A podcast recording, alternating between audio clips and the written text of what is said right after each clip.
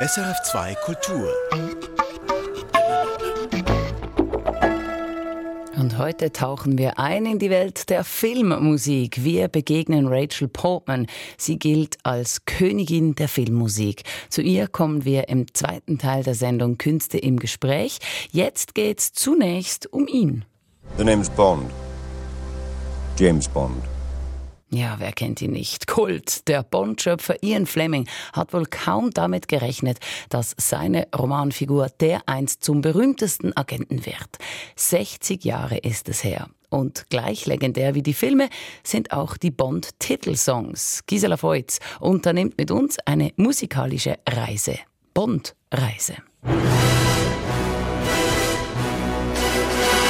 Als am 5. Oktober 1962 im Londoner Kino Palladium das Licht ausgeht und diese Melodie erklingt, weiß das Publikum sofort, was es geschlagen hat. Kraftvolle Bläser, ein treibender Rhythmus, eine Mischung aus Rock, Gitarre und Big Band, das verspricht Action und Nervenkitzel, das ist aufregend, gefährlich und irgendwie auch sexy. Das berühmte musikalische Thema ist aus der Zusammenarbeit von zwei Männern entstanden, Monty Norman und John Barry. Keiner weiß besser über James Bond Filmmusik Bescheid als der Journalist John Burlingame. Er hat The Sound of Bond geschrieben. In the case of Dr. No, Monty Norman had written this fragment of a tune that was then passed over to John Barry to arrange and perform with his band. And John took that and made it sound dangerous, partly with the rock and roll sound of the time, which was that twangy guitar, but then also that sort of big band midsection, and then the sort of dark and dangerous bass line. Das James Bond-Thema wird für einen jahrelangen Rechtsstreit sorgen. Monty Norman und John Barry beanspruchen beide die Urheberschaft für sich. Erst fast 40 Jahre später, 2001, spricht der Londoner High Court Monty Norman die Rechte zu. Gewinner auf lange Sicht ist aber John Barry. Denn ihn fragen die Bond-Produzenten wieder an. Und wieder. Und wieder. Fast ein Vierteljahrhundert lang ist John Barry quasi der Bond-Hauskomponist. Er schreibt elf von den insgesamt 25 Titelsongs und prägt so den Bond-Sound wie kein anderer. Das Bond-Thema ist so wuchtig, dass es im ersten Film noch für sich alleine steht. Das ändert sich aber schon ab dem zweiten Film. So wie er beginnt, werden alle nachfolgenden Bond-Filme auch beginnen. Erkennungsfanfare am Anfang. Wir schauen durch einen Pistolenlauf auf 007, dann folgt eine erste Szene des Films und dann das Titellied. In den 1960er Jahren eine Mischung aus Jazz, Orchester und Pop.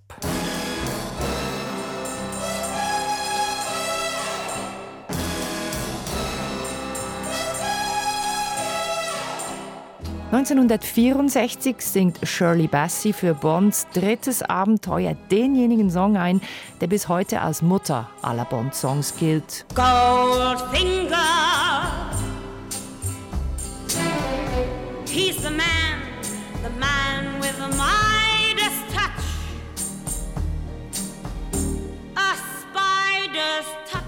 das Spezielle daran, im Zentrum des Songs steht der Bösewicht. Das ist selten in der Filmgeschichte.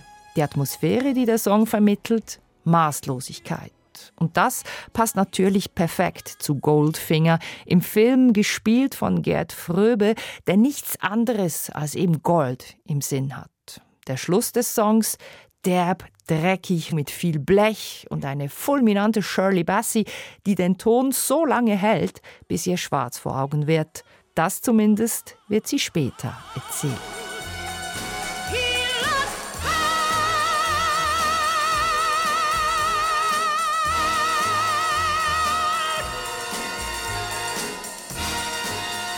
Goldfinger nimmt die größenwahnsinnige Grundstimmung des Filmes vorneweg. Ein guter Bond-Song müsse genau das tun, sagt John Burlingame. Und außerdem müsse er im Ohr hängen bleiben und von einem aktuellen Musikstar eingesungen werden. A good Bond title song needs to do at least two things. First off, it needs to serve the movie in the sense that it needs to give you a sense of what the story is going to be about, about what the feeling and tone of the story is. Uh, but it also needs to be catchy, memorable, and perhaps most of all, have a dynamite performance by generally a currently popular artist. Die 1960er Jahre sind die Bond-Dekade. Ganze sechs Abenteuer mit 007 werden produziert. Zum Zuge hätte eigentlich auch die Soul-Legende Aretha Franklin kommen sollen. Weil aber eine junge Amerikanerin namens Nancy Sinatra gerade einen Hit gelandet hatte, wurde sie ausgewählt. Aus lauter Nervosität soll Sinatra 25 Anläufe gebraucht haben, bis You Only Live Twice im Kasten war.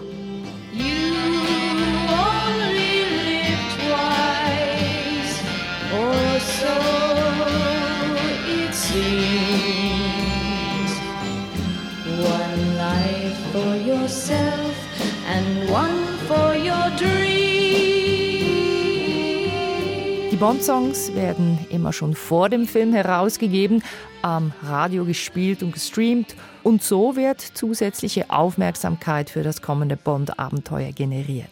Darum müssen die Songs auch in den Zeitgeist passen.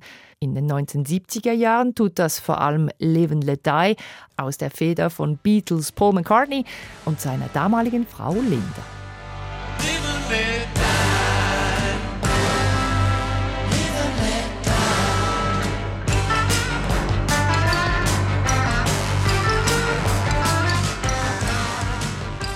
Bis Mitte der 1980er Jahre hat das Publikum erst zwei verschiedene Bond-Darsteller gesehen.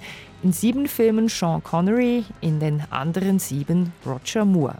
Als 1985 im Angesichts des Todes gedreht wird, ist Moore 58-jährig. Bond brauchte eine Verjüngungskur, auch musikalisch, sagt John Burlingame. Roger Moore had been James Bond for over a decade and he was getting a little old for the part. And I think that the Bond producers at that point felt that they needed to make sure that there would be an appeal to the younger generation, particularly the MTV generation that was addicted to music videos on television. Die MTV-Generation ins Boot holen, indem man eine der populärsten MTV-Bands den Bond-Song performen lässt, Duran Duran, A View to a Kill. Meeting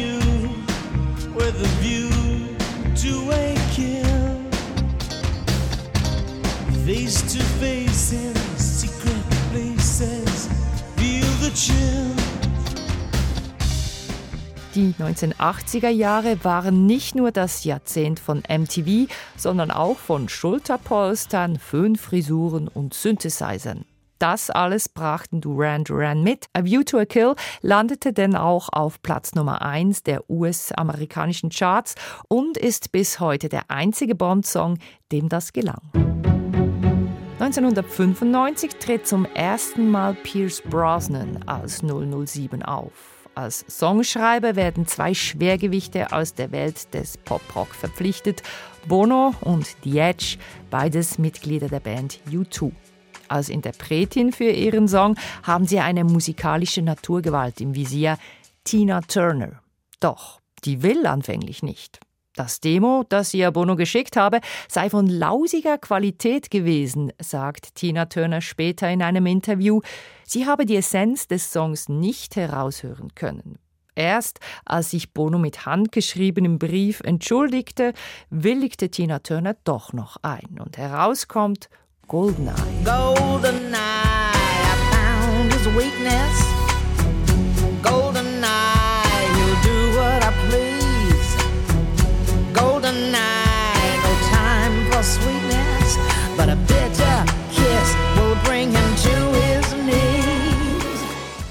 Die anderen Bond-Songs der 1990er Jahre geraten schnell wieder in Vergessenheit. Sheryl Crow's Tomorrow Never Dies bleibt fade, ebenso The World Is Not Enough von der amerikanischen Gruppe Garbage, zu Deutsch Müll. So nicht, sagen sich da die James Bond-ProduzentInnen und holen Madonna.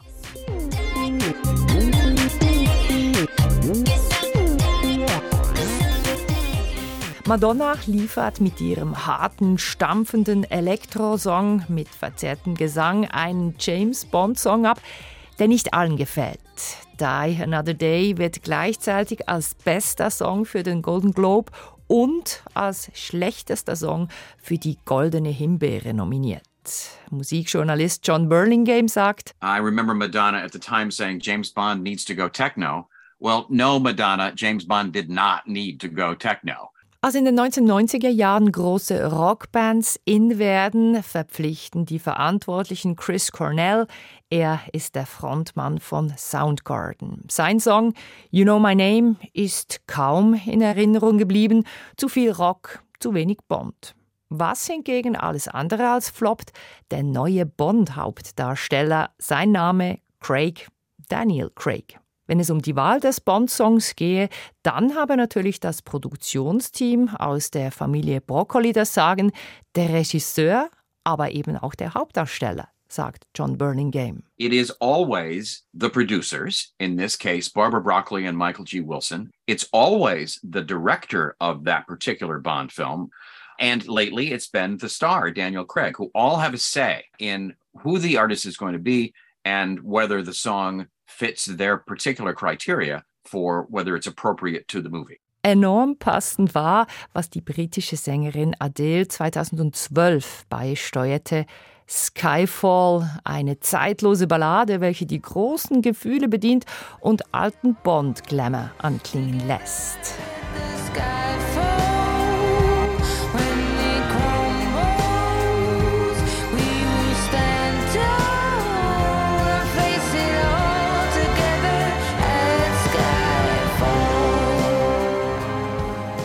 Adele stürmt die Charts Nummer 1 in Deutschland und der Schweiz, Nummer 2 in Großbritannien und Österreich, Nummer 8 in den USA und außerdem den ersten Oscar in der Geschichte der Bond-Songs. Zuletzt lieferte die erst 21-jährige Billie Eilish den wahrscheinlich traurigsten Bond-Song aller Zeiten. Einen düsteren, melancholischen Song, der vorwegnimmt, dass es nicht gut ausgehen wird mit 007. Eilishs Stimme klingt fragil und verletzlich. So wie sich die Figur Bond vom machoiden chauvinistischen Superspion zu einem vielschichtigen Charakter entwickelt hat, hat sich auch der Soundtrack verändert. I should have known. I'd Bei aller Verletzlichkeit, so ist No Time to Die doch aber sehr deutlich auch ein Bond-Song. Denn im Rücken von Billie Eilish sitzt ein 30-köpfiges Orchester, das Geigen- und Bläserpathos beisteuert.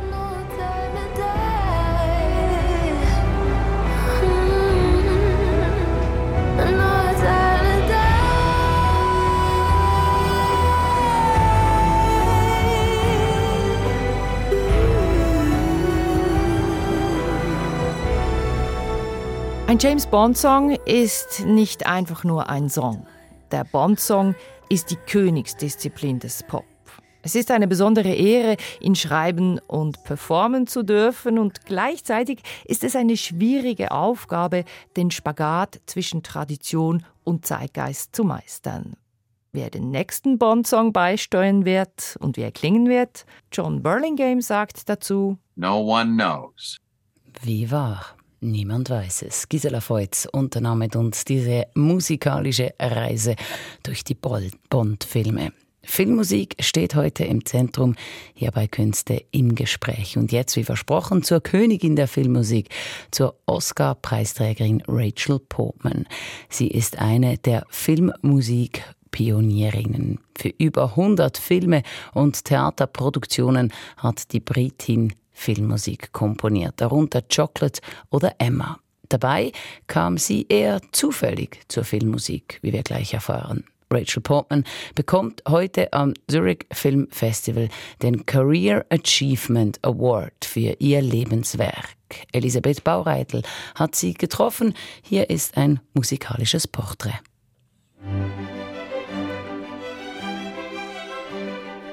1996 wird die Jane Austen-Verfilmung Emma von Douglas McGrath zum Überraschungserfolg. Eine damals noch völlig unbekannte Gwyneth Paltrow wirbelt im Kino als freche, aber liebenswerte Eheanbahnerin durch die angestaubte britische Adelswelt des 19. Jahrhunderts. Rachel Portman liefert den passenden Soundtrack und schreibt damit Filmgeschichte. And the Oscar goes to Rachel Portman for Emma. Als erste Frau überhaupt gewinnt Rachel Portman 1997 den Oscar für die beste Filmmusik. Sie habe überhaupt nicht damit gerechnet, erzählt die Komponistin rückblickend. Und als sie dann auf die Bühne gerufen wurde, sei sie fast hingefallen. I feel incredibly fortunate to have won. I was, certainly wasn't expecting to. It was the last thing. I was just happy to go along to the ceremony and you know nearly fell over when my name was called out. Der Oscar verändert das Leben der Filmkomponistin über Nacht. Nun konnte sich Rachel Portman aussuchen, mit wem sie arbeiten wollte. You know, winning an Oscar opened doors for me. Der Oscar hat mir viele Türen geöffnet. Ich habe dadurch viele Angebote für wirklich interessante Filme von wunderbaren Regisseuren bekommen. Ich denke, diese Auszeichnung hat schon dazu geführt, dass sich Regisseure und Studios wohler fühlten, mit mir zu arbeiten. Es gab ja kaum Frauen in diesem Bereich damals. I think the fact that I had that endorsement of, of winning an Oscar made directors feel more comfortable about hiring me. Obwohl Rachel Portman oft auf ihre Rolle als Frau in der männerdominierten Filmmusikszene angesprochen wird, sieht sie sich selbst als Komponist ohne Geschlecht. Sie habe einfach ignoriert, dass sie eine Frau sei und sich davon nicht aufhalten lassen. When I started, the only thing that I was thinking about was I want to write music for films, and I was very focused, very single minded, and ich war von Anfang an sehr zielstrebig und wild entschlossen, diesen Job zu machen. Ich habe nie darüber nachgedacht, dass ich eine der ganz wenigen Frauen in der Filmmusikbranche bin. Und darum hat mich das nicht beeinflusst. Ich bin meinen eigenen Weg gegangen. I just found my own path and I never was worried about it or thought about it, and therefore it didn't affect me.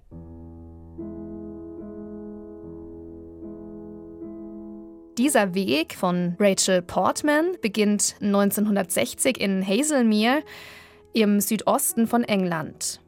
Mit acht Jahren lernt Rachel Portman Klavier, Geige und Orgel spielen. Sie ist ein Fan von Maurice Ravel und Johann Sebastian Bach. Und schon mit 13 schreibt sie erste Stücke. Ich habe mit 17 oder 18 entschieden, dass ich Komponistin werden möchte. Ich habe damals schon sehr viel komponiert und wie viele andere Menschen hatte zum Glück auch ich in der Schule diesen einen Lehrer, der mich unterstützt hat. Nach der Schule studiert Rachel Portman Komposition in Oxford. Doch zur Filmmusik sei sie eher zufällig gekommen, sagt sie. I found then that my music professor was always encouraging me to write music that was much more modern than I wanted to write. So he was Mein Musikprofessor wollte, dass ich moderne Musik schreibe, ohne Melodien, schwierig und akademisch. Das hat mich nicht interessiert. Also dachte ich, dann schreibe ich eben Musik für Theaterstücke. Und dann haben Studierende einen Film gedreht und ich habe die Musik dazu geschrieben. Und das war ein Aha-Moment für mich. Ich wusste, das ist es, was ich will. So then I put all my energies when I left university in trying to break into writing music for film and television.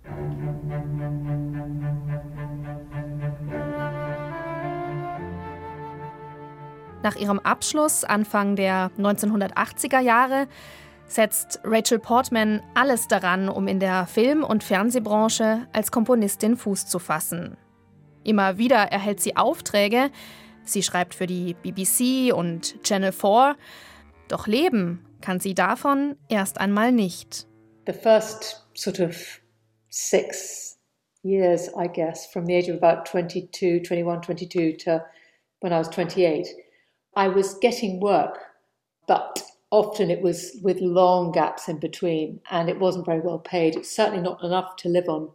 So I supported myself with doing ich habe meinen Lebensunterhalt mit Kochen und Kellnern verdient. Im Grunde Jobs, die ich sehr schnell kündigen konnte, wenn ein Kompositionsauftrag kam. 1987 habe ich dann die Musik zur Fernsehserie The Storyteller von Jim Henson und Anthony Minghella komponiert. Und danach musste ich nie wieder kochen, was großartig war. And after that, I never did another cooking job, which was great.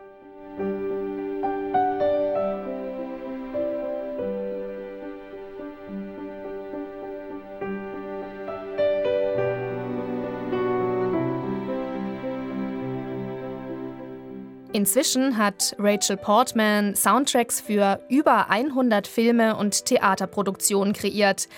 Zum Beispiel für Gottes Werk und Teufels Beitrag, Mona Lisas Lächeln oder Schokolade. Und obwohl ihr Schwerpunkt auf der Filmmusik liegt, hat Rachel Portman auch viele Werke für den Konzertsaal geschrieben. Unter anderem die Oper Der kleine Prinz, nach Antoine de Saint-Exupéry. So you fell out of the sky, that's funny. Don't laugh. Please draw me a sheep. It's no use asking, I can't draw. That doesn't matter. I need a sheep to take back home.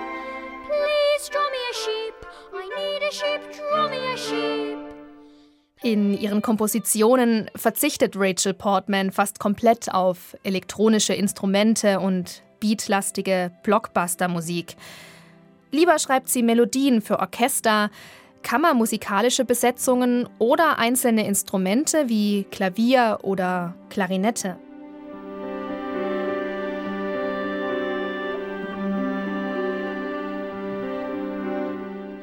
What I would like it to be is bittersweet So never sweet or never bitter, but a mixture of the two. So ich hoffe, dass meine Musik bitter-süß ist. Also nie süß und nie bitter. Eine Mischung aus beidem. Ich möchte Musik schreiben, die ein Herz hat, die die Menschen berührt. Und ich liebe es, Melodien zu schreiben, denn Melodien erzählen Geschichten. I love writing melody. I think melodies tell stories and I love writing music that tells stories. Diese Melodien entstünden immer am Klavier. Sie schreibe noch mit Bleistift und Papier. Und in der Regel gehe sie immer gleich vor, sagt Rachel Portman. I write at the piano.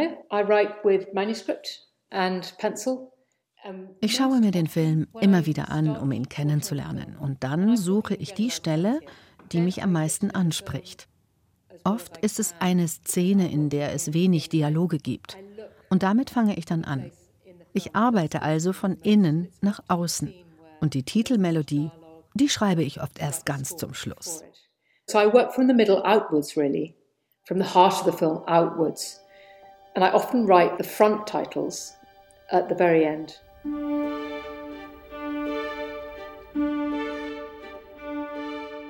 Manchmal tauche sie wochenlang in die Welt des Films ein für den sie gerade die Musik komponiere, so Portman. Und das sei nicht immer ganz risikofrei.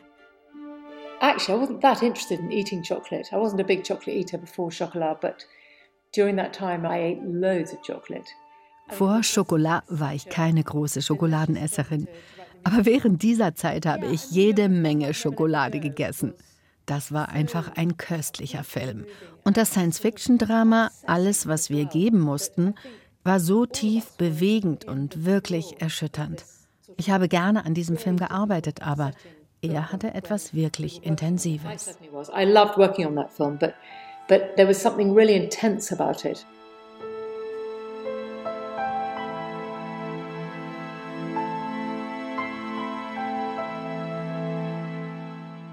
Der Name Rachel Portman steht oft für großes Gefühlskino, Dramen oder Kostümfilme.